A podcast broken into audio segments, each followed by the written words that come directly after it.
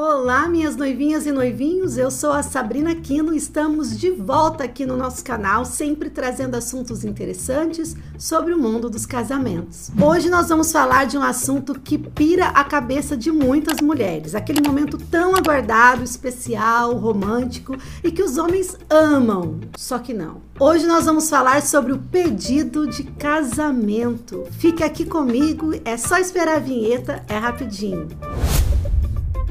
O tempo passa, mas tem tradições que nunca saem de moda. Uma delas é o tradicional pedido de casamento. Em 2020, nunca o sentido do casamento esteve tão em alta. Tiveram casais que aproveitaram o momento para se reconectar e outros que já não tiveram assim tanta sorte e acabaram se separando. Entre os famosos, as separações do humorista Whindersson Nunes e da cantora Luísa Sonsa agitaram as redes sociais, mas a questão é que as festas de casamento em si já estavam perdendo um pouquinho da sua magia, um processo que vinha acontecendo ao longo dos últimos anos, desacelerando, mas que agora, com os acontecimentos de 2020, os cancelamentos dos eventos, se acentuou ainda mais. Essa perca do interesse nas grandes festas de casamento vem um pouco também do atual estágio em que vivemos na nossa sociedade. Cada vez mais as mulheres estão assumindo um papel de destaque no mercado de trabalho e essa segurança coloca antigos valores, como a maternidade, por exemplo,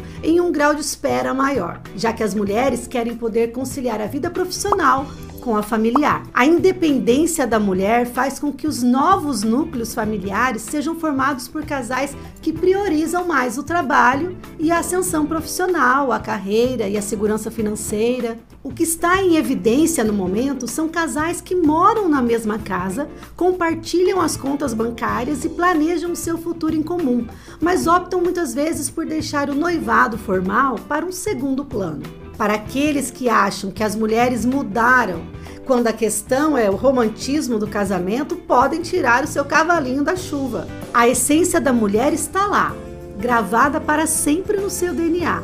E o sonho do pedido de casamento perfeito, a aliança de noivado, as palavras de amor, nunca deixará de nortear o imaginário das mulheres por todo o mundo. Esse pedido, que muitas vezes é considerado um passo essencial para o casamento, existe desde a Roma antiga.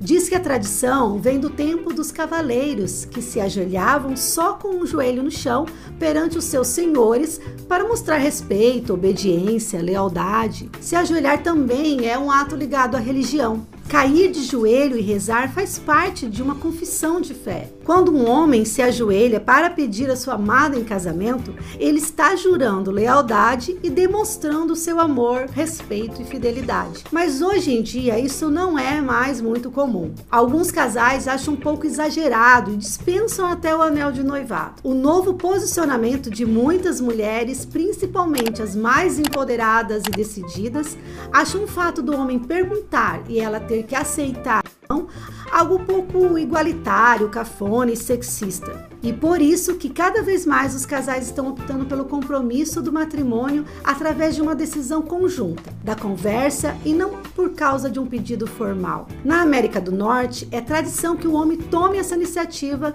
e propõe o casamento num momento especial, íntimo, entre ele e a noiva. Já no Brasil, é comum os casais conversarem planejarem, muitas vezes até mesmo comprar as alianças juntos e depois, em família, oficializar o compromisso. Muito bem, tudo isso é legal, bonito, mas e se o noivo ou até mesmo a noiva não quiserem esse tipo de formalidade e compromisso de casamento? Primeiro, nós temos que entender que, antropologicamente falando, desde a época das cavernas, nós, seres humanos, nascemos para termos ao nosso lado uma pessoa. Se antes precisávamos de alguém para nos auxiliar na caça ou nos afazeres domésticos, hoje ter uma pessoa ao nosso lado é primordial para o crescimento, tanto no âmbito profissional quanto no financeiro. Afinal, duas pessoas focadas num só objetivo, a chance do sucesso é muito maior. Relacionamento é uma coisa séria. Você pode até ficar solteira por um tempo, aproveitando o lado bom da vida, as festas, a sua individualidade, mas pode ter certeza, em algum momento você irá querer se relacionar de forma mais séria com alguém. E quando isso acontecer, depois de um tempo, é bom você sentar com seu amado, conversar e discutir até onde vocês pretendem ir ou não com esse relacionamento. As conversas conjuntas sobre casamento são importantes para garantir que os objetivos de ambos sejam compatíveis com os interesses futuros. Converse como vocês encaram o casamento em termos de criação dos filhos, finanças, diversão, é, divisão das tarefas domésticas. Sabe, isso são coisas que precisam ser ditas. Não é só uma questão de ah, quer casar comigo? Ah, eu quero, e você? A questão é que qual será o seu ponto de ruptura? Quais serão as coisas que absolutamente vocês não aceitarão no relacionamento? Conversar é importante para que o casal se conheça.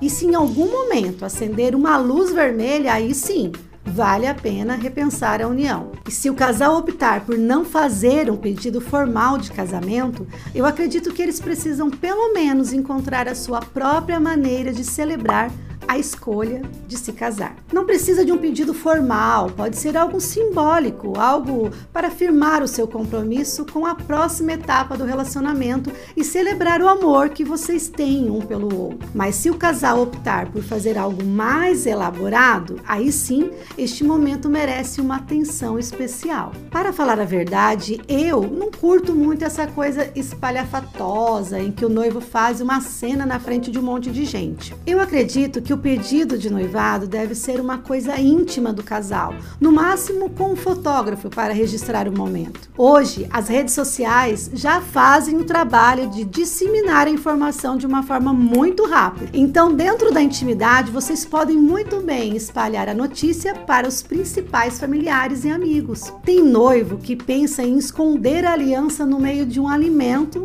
em uma planta, dentro de uma bebida. Gente, cuidado com essas coisas de inventar moda Fuja dessa ideia, porque às vezes a coisa pode não dar muito certo como planejado. Se você está pensando em fazer uma pegadinha para sua noiva, fingindo um acidente ou algo parecido, muito menos, meu amigo, caia fora disso.